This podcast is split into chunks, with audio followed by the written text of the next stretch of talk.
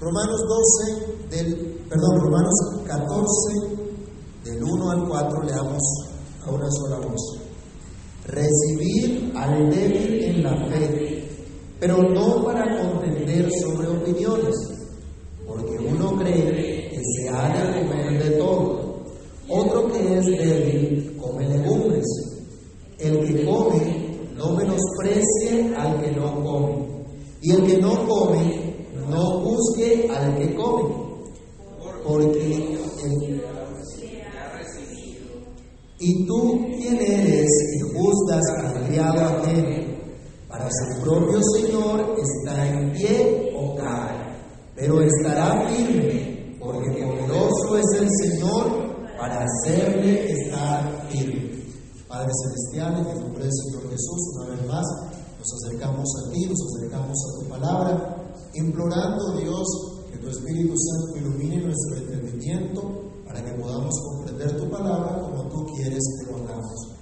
Señor, por favor, bendice, prospera hoy tu palabra una vez más, que tu palabra traiga edificación, exhortación y consolación a cada uno de nosotros para la gloria tuya. Por favor, oh Dios, que tu palabra haga lo que tiene que hacer en cada uno de nosotros y que tu nombre así sea magnificado, sea enaltecido. En Cristo Jesús damos gracias. Amén. Pueden tomar asiento, mis hermanos. La parte introductoria de Romanos capítulo 14 nos plantea la realidad de las diferencias que hay entre cristianos verdaderos. Es una realidad que no podemos eh, ocultar, es una realidad que no podemos eh, dejar a, un lado, que podemos cambiar. Hay diferencias entre cristianos verdaderos, es lo que estuvimos meditando la semana pasada. Es una realidad que existen débiles y que existen fuertes en la fe.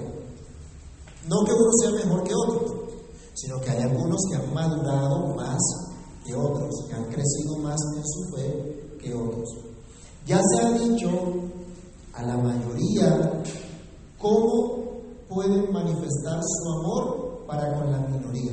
Es decir, cómo los fuertes deben recibir a los débiles, pero no para armar contiendas, no para pelear por sus opiniones, Ahora le corresponde el turno a la minoría. La semana pasada se hablaba de lo que tenía que hacer la mayoría y ahora se nos habla de lo que tiene que hacer la minoría. Lo que debían hacer los hermanos, de cómo actuar con respecto a su conciencia y respecto a los demás hermanos que eran considerados fuertes. Es interesante en este aspecto, mis hermanos, que en cuanto a la conciencia delante de Dios, Pablo no está favoreciendo a ninguno de los grupos en la iglesia, ni a los que comían ni a los que no comían. No se ponía del lado de ellos, aunque Pablo se identificaba como fuerte. Sus expresiones dan a entender que él hacía parte de ese grupo de los que eran fuertes en la fe. El principio que se mantiene entonces es el amor cristiano por aquellos por los cuales murió Cristo por aquellos que son redimidos, que fueron puestos en el cuerpo de Cristo. Entonces, continuemos con este tema de los débiles y los fuertes en la iglesia. En primer lugar, decimos que los débiles no deben condenar a los fuertes. Los débiles no deben condenar a los fuertes. Dice nuestro texto, porque uno cree que se ha de comer de todo otro que es débil come legumbres. El que come no menosprecie al que no come. Y el que no come, no juzgue al que come, porque Dios le ha recibido. El verso 1 entonces ya ha manifestado esa actitud que debemos tener si somos fuertes hacia los débiles. Pero los versículos 2 al 3 ahora nos hablan de la actitud que deben tener los débiles en la iglesia, o la razón por la cual debemos tener esta actitud. Somos débiles, la actitud que debemos tener para con los fuertes. otra vez, hay que entender que hay diferencias. No somos el mismo molde. Y quisiéramos a veces ah, que tuviéramos un moldecito igualito para todos. Si usted va a otra de nuestras congregaciones, de nuestra misión, tal vez vaya a haber algunas diferencias, ¿no? Tal, vez va a encontrar algunas diferencias. Los predicadores, la manera como, adoran al, Señor, aunque tenemos los mismos principios, hay algunas diferencias, la vamos a encontrar.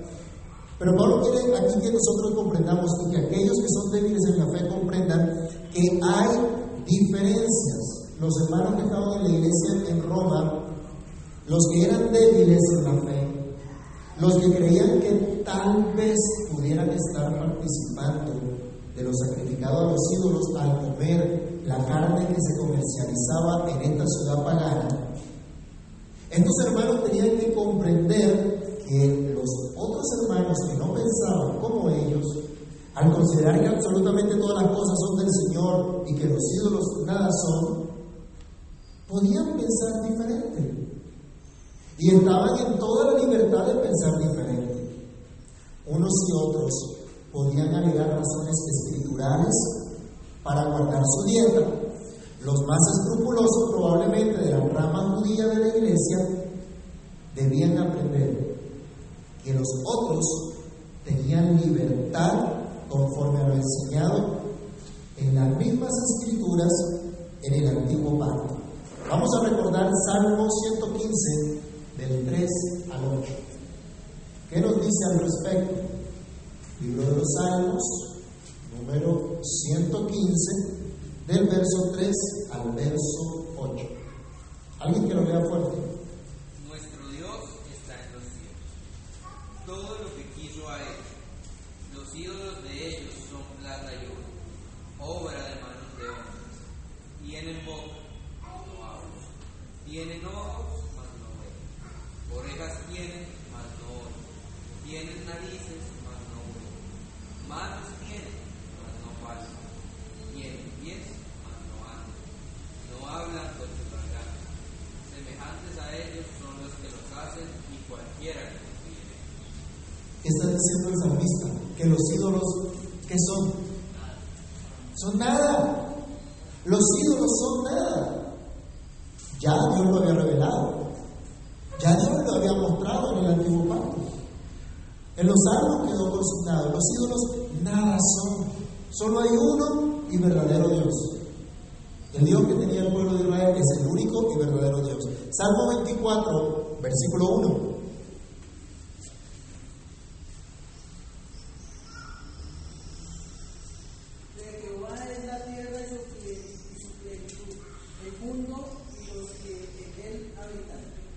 ¿Qué hay en este mundo que no sea de Dios?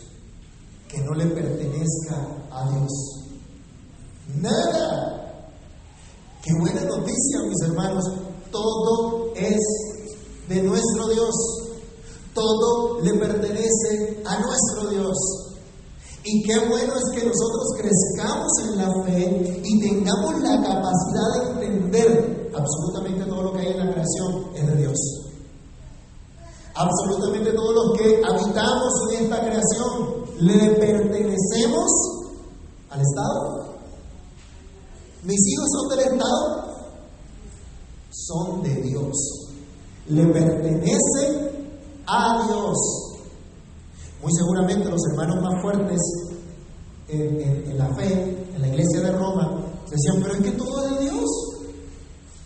Así que la carne que hayan vendido en la fama, aunque algunos lo hayan sacrificado a los ídolos, los ídolos nada son. Así que esto es de Dios. Y como esto es de Dios, yo le doy gracias a Dios y me lo como.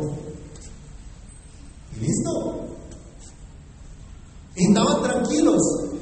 Pero habían otros hermanos que no tenían esa misma conciencia, que no habían llegado a esa misma claridad, que no habían aplicado ese versículo del Salmo 24.1 que dice que todo es de Dios.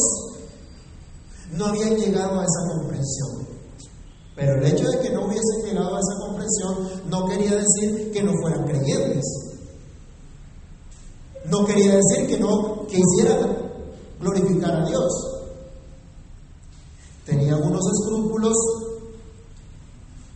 que les impedían actuar con esa libertad. Otra situación, en el antiguo pacto vemos lo que vivió Daniel y sus compañeros cuando estuvieron en el palacio del rey de Babilonia durante, durante su entrenamiento para servir en dicho gobierno. Daniel capítulo 1 del 8 al 16 nos narra la historia de Daniel y sus compañeros cuando fueron llamados, llevados al palacio del rey. ¿Qué hicieron? Miren, miren esto, hermano, esto es interesante, aunque no estamos en el estudio de Daniel. Pero, ¿qué pasó en esa oportunidad? Se llevaron cautivos a los judíos, a Babilonia, y quisieron convertirlos a la cultura babilónica. Y entonces dijeron, los reyes, o los que son del linaje de reyes, aquellos que son de ese linaje especial de, los, de, la familia de los gobernantes, los vamos a coger, los vamos a entrenar y los vamos a poner al servicio de Babilonia. ¿Qué hizo Daniel y sus compañeros? Ellos dijeron, bueno, en este palacio, en este gobierno, lo único que hay es paganismo, no hay nada más.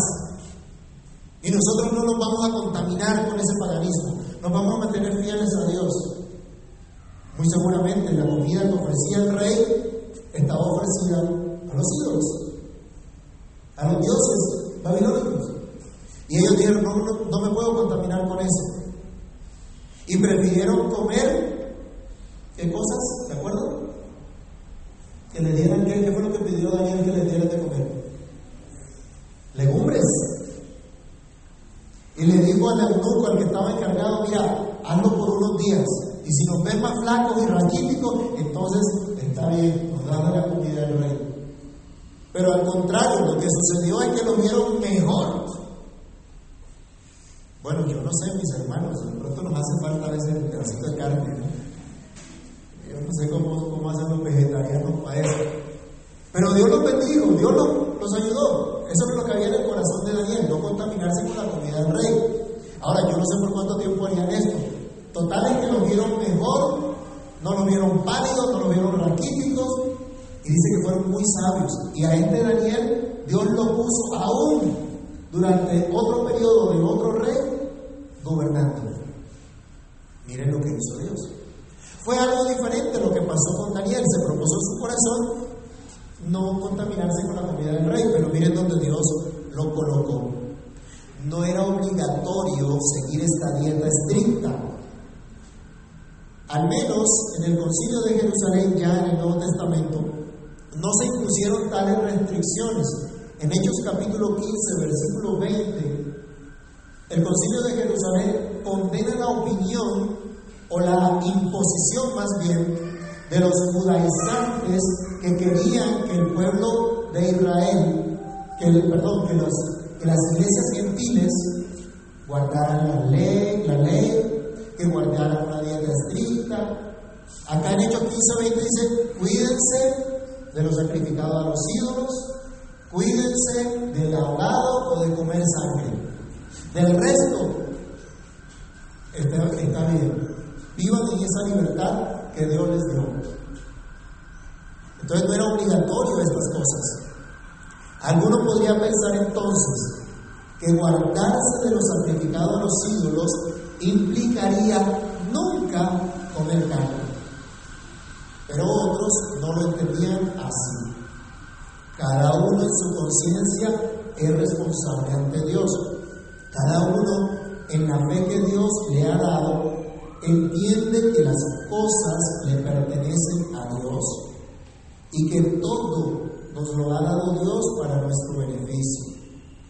Pero aún podría haber diferencia entre creyentes que comían de todo y los que preferían abstenerse de comer carne por motivos de conciencia, no regla que todo el mundo debía observar, no porque la revelación bíblica así lo demandara.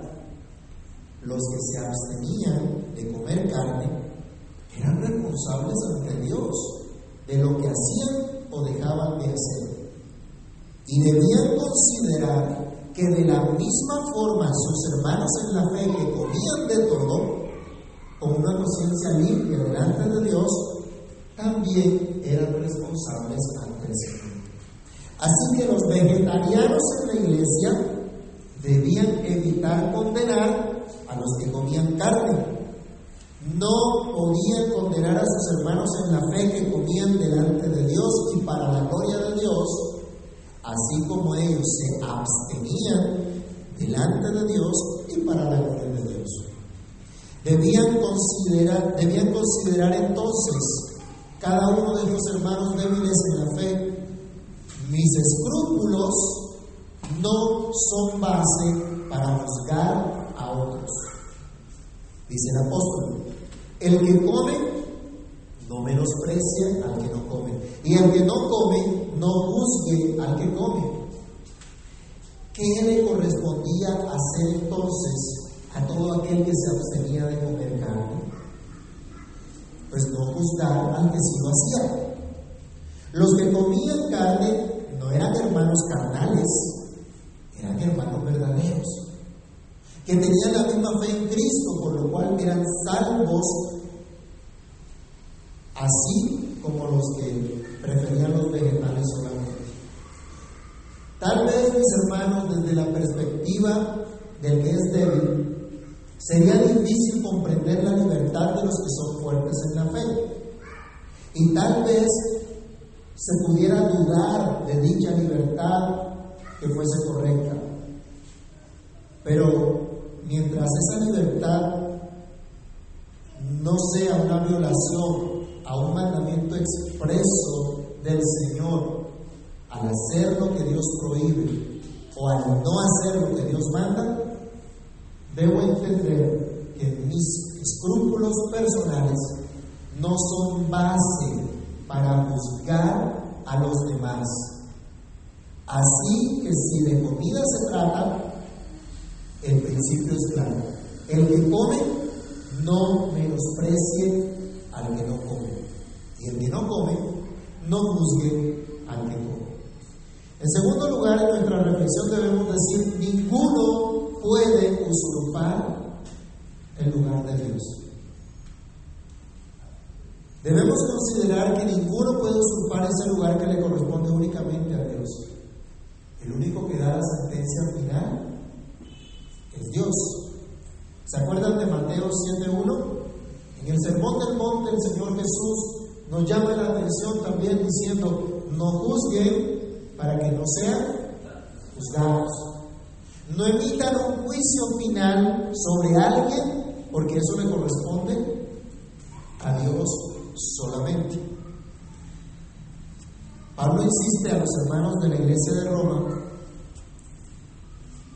en que las diferencias dietarias no pueden ser causa para condenar al que no comparte mi estilo de alimentación.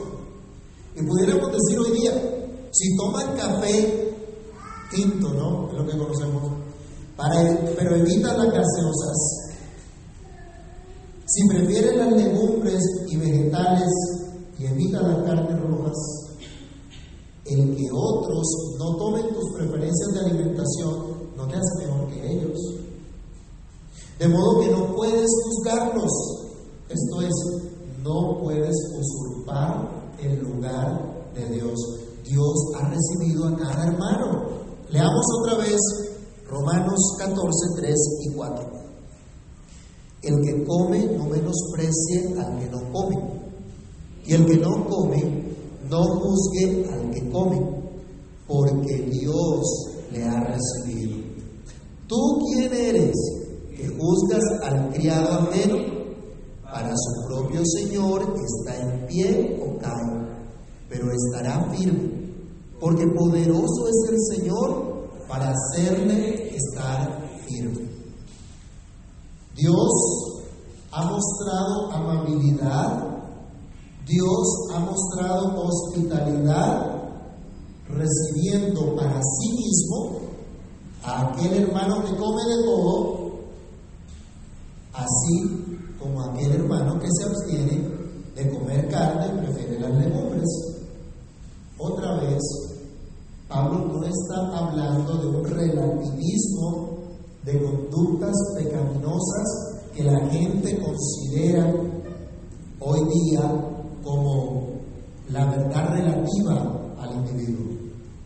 Pablo está hablando de cosas que en sí mismas no son pecaminosas y que tenemos libertad de observarlo, siempre y cuando no las tomemos como cosas meritorias delante de Dios. Condenar entonces al hermano que no es tan escrupuloso como yo en la forma de comer, no me hace mejor que él, ni me hace más acepto a Dios que él, sino al contrario, me hace usurpar el lugar que le corresponde solamente a Dios. Solo Dios es el juez de toda la tierra. Y solo Jesucristo, cuando venga en su gloria, juzgará a los vivos y a los muertos, como nos dice 2 Timoteo 4.1. ¿Sería posible en esta hermosa iglesia que estaba en Roma, a la que Pablo escribe, ¿Sería posible que hubiese tales diferencias? ¿Causaría problemas tales diferencias? Es muy probable. Y por tal motivo el apóstol aborda ese tema, evitando que tales diferencias causaran división en la iglesia. Cada uno está bajo el señorío de Cristo. Pablo quiere que entendamos, ustedes y yo Estamos cada uno bajo el señorío de Cristo. Cada uno de nosotros es siervo de Cristo, es esclavo de Cristo. Al estar bajo el señorío de Cristo, Él se pregunta, ¿quién eres tú entonces? Para condenar al criado ajeno, para pedirle cuentas al criado ajeno. No podemos ocupar el lugar de Dios para condenar a otros. Y debemos comprender que cada uno como creyente, cada uno como siervo de Cristo está efectivamente bajo el señorío de Cristo. Tu hermano en el Señor no es tu esclavo, es tu consiervo. Un siervo igual que tú al servicio del Señor. ¿Será que los pastores se pueden enseñorear de la iglesia? ¿De las ovejas? y hacer lo que se les venga en gana con las ovejas?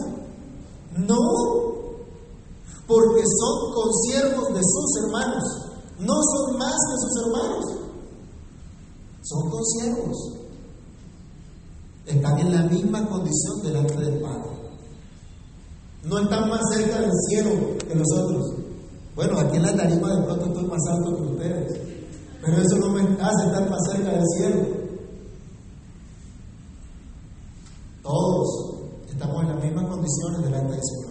Tu hermano en Cristo no te pertenece a ti, sino que le pertenece a Cristo. Por lo tanto, debe rendir cuentas a Cristo. Por cierto, ninguna autoridad que gobierna en cualquier esfera de la vida puede enseñorearse de los que Dios puso bajo su cuidado porque no son sus esclavos, no pueden obligar sus conciencias, no pueden usurpar el lugar de Dios. El Estado no tiene ninguna autoridad para obligarme a mí a educar a mis hijos en contra de la ley de Dios. El Estado y la sociedad no tienen por qué decirnos a nosotros cómo se gobierna la iglesia, ni qué se enseña en la iglesia. No tienen autoridad para eso. Y no tienen autoridad para prohibirnos hacer lo que Dios nos manda hacer. A usted nadie le puede prohibir obedecer a Dios. Así como tampoco les pueden obligar a desobedecer al Señor. Porque su conciencia está atada a la palabra de Dios solamente. No hay mandamiento de ningún hombre. En ninguna clase de relación, sea en la sociedad, sea en la casa, sea en la iglesia. Cada uno de los que están en autoridad, por ejemplo, los ancianos de la iglesia tienen autoridad para ejercer la disciplina contra el pecado en la iglesia. Pero no pueden obligar a nadie a actuar en contra de su conciencia que está atada a las escrituras. Pero volviendo al punto de Pablo, una actitud de juicio de parte de los débiles hacia los que eran fuertes implica usurpar el lugar de Dios, que es el único con derecho de juzgar a cada uno de sus siervos. Yo no soy el Señor de mis hermanos. Cristo es mi Señor y Cristo es el Señor de cada uno de mis hermanos. Cada uno tiene que rendir cuentas su Señor. No soy quien para juzgar al criado ajeno. No soy el jefe de mis compañeros de trabajo. No soy el dueño ni dador de la vida de mis hermanos. Este lugar le corresponde solamente a Cristo. Y cada uno es sostenido por Cristo. Otra vez dice nuestro texto, que para su propio Señor, ese que es fuerte está en pie o cae, pero estará firme porque poderoso es el Señor para hacerle estar firme. Podemos mostrar el camino, podemos ayudar a nuestros hermanos para que cada uno esté en pie delante del Señor. Cada uno va a estar en pie o cada uno va a caer delante de Dios, para Cristo, para Dios. Si bien somos parte de un cuerpo, lo hemos estudiado este, este capítulo, desde el capítulo 12 venimos hablando de esto. Si bien somos parte de una comunidad redimida por Cristo, si bien somos parte del pueblo del pacto, también se nos enseña que cada uno es responsable delante de Dios. Como padres tenemos promesa. Nuestros hijos le pertenecen a Dios. Son de Dios. Pero ellos también son Ellos también tendrán que dar cuentas a Dios. Como hogar, estamos cubiertos por la gracia, por la misericordia del Señor. Como hogar, nuestro hogar le pertenece a Dios, es parte del pacto, estamos bajo ese pacto, pero cada quien es responsable. Cada quien tendrá que responder delante de Dios. Aunque vamos a verlo más adelante, leamos rápidamente Romanos 14, 10. Cada uno tendrá que dar cuentas el día del Señor. Pero tú, ¿por qué juzgas a tu hermano? ¿O tú también, por qué menosprecias a tu hermano? Porque todos compareceremos ante el tribunal de Cristo. Todos tendremos que dar cuenta. Pablo le dice entonces a aquellos que prefieren legumbres que no pueden reclamar para, para sí o no pueden reclamar el que son una minoría en la iglesia para condenar a los que son mayoría, porque en esta actitud usurpan el lugar de Dios. Y porque esos a los que están juzgando son servidores también de Dios y tendrán que rendir cuentas a Dios mismo, son siervos de Él, no siervos de la minoría. Bueno, la tendencia en nuestra época en otras áreas es algo diferente. Por ejemplo, pasamos del gobierno de las mayorías a la tiranía de las minorías. ¿No lo han notado? Y no estoy hablando por, el que se vive hoy. Estoy hablando de lo que hemos visto ya. Que las minorías que van por donde no deben se están imponiendo sobre las mayorías. Si usted hace una encuesta verdaderamente en Colombia de cuántos están en desacuerdo con el aborto, se va a sorprender. de la gran cantidad de gente que dice no al aborto. Pero ¿qué han hecho las minorías? Se han impuesto, diciendo que es su derecho, es su deber, una locura. Pero en la iglesia las cosas son diferentes. Las diferencias por las por cosas que no son pecaminosas no nos debe llevar a divisiones ni a tiranías, entendiendo que cada uno es sostenido por Cristo, porque cada uno sirve a Cristo y cada uno está bajo el poder de Cristo, haciendo lo que su Señor les ha mandado. Cada uno en su día a día está sirviendo a su Señor, tanto si come carne o si se abstiene de él. Nos dice que poderoso es el Señor para hacerle estar firme, para hacerle estar en pie delante de su Señor cuando venga en gloria. Lucas 21:36 nos recuerda las palabras del Señor Jesús, diciéndonos que oremos, que seamos tenidos por dignos de ser, de estar en pie delante del Señor cuando Él venga. Lucas 21:36. Dios es poderoso para hacernos estar en pie. Dios es poderoso para sostenernos. Dios es poderoso para hacernos perseverar hasta el fin. Dios es poderoso para que podamos cumplir con la tarea que Él nos ha encomendado. Así que si alguno estaba condenando a su hermano porque comía carne que pensaba era sacrificada a los ídolos, con esta exhortación del apóstol debía entender que no era Dios para juzgar a su hermano y que tanto al uno como al otro Dios le sostenía. Dios era quien lo había recibido. Dios era quien lo había puesto en el cuerpo. ¿Será que en nuestros días la comida hace diferencia entre los creyentes? ¿Será que en nuestros días, por lo que comemos o no, nos condenamos o menospreciamos entre nosotros? ¿O habrán otras cosas que a la luz de las escrituras no son pecaminosas en sí mismas, pero son motivo de división entre nosotros? ¿Qué camino estamos siguiendo? ¿Qué papel estamos ocupando? ¿Nos creemos los dueños de la conciencia de los hermanos?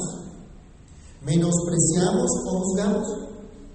Recordemos, nuestra conciencia está atada a Dios solamente, a su palabra eterna, no a tradiciones o mandamientos de hombres. Debemos estar atentos a la enseñanza de las escrituras como nuestra norma de fe y conducta, para no menospreciar ni para condenar a nuestros hermanos.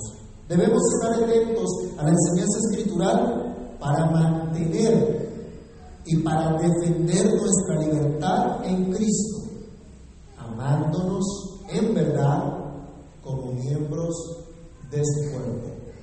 Oremos. Amantísimo Dios, Padre que estás en los cielos, en el nombre del Señor Jesucristo te damos muchas gracias por el privilegio que ahora somos parte de tu cuerpo, de tu pueblo. Señor, ten misericordia de nosotros para que entendamos a cabalidad esta enseñanza, para que no estemos menospreciándonos ni juzgándonos entre nosotros. Que entendamos que nuestra norma de fe y conducta es tu palabra y no los posibles escrúpulos o tradiciones que cada uno de nosotros tengamos. Señor, permítenos comprender que la libertad que nos has dado en Cristo es para que nos amemos unos a otros, para que nos edifiquemos unos a otros y no para destruirnos, no para causar división entre nosotros. Por favor, Padre, ayúdanos. Ayúdanos a comprender estas cosas cabalmente, como corresponde. Que no utilicemos de pronto también esta enseñanza para relativizar nuestra conducta pecaminosa. Guárdanos, Dios, de usar inadecuadamente la libertad que nos has dado en Cristo. Ayúdanos, Padre Celestial, y encamínanos por tu buena voluntad. En el nombre del Señor Jesús te lo pedimos y te damos muchas gracias. Amén.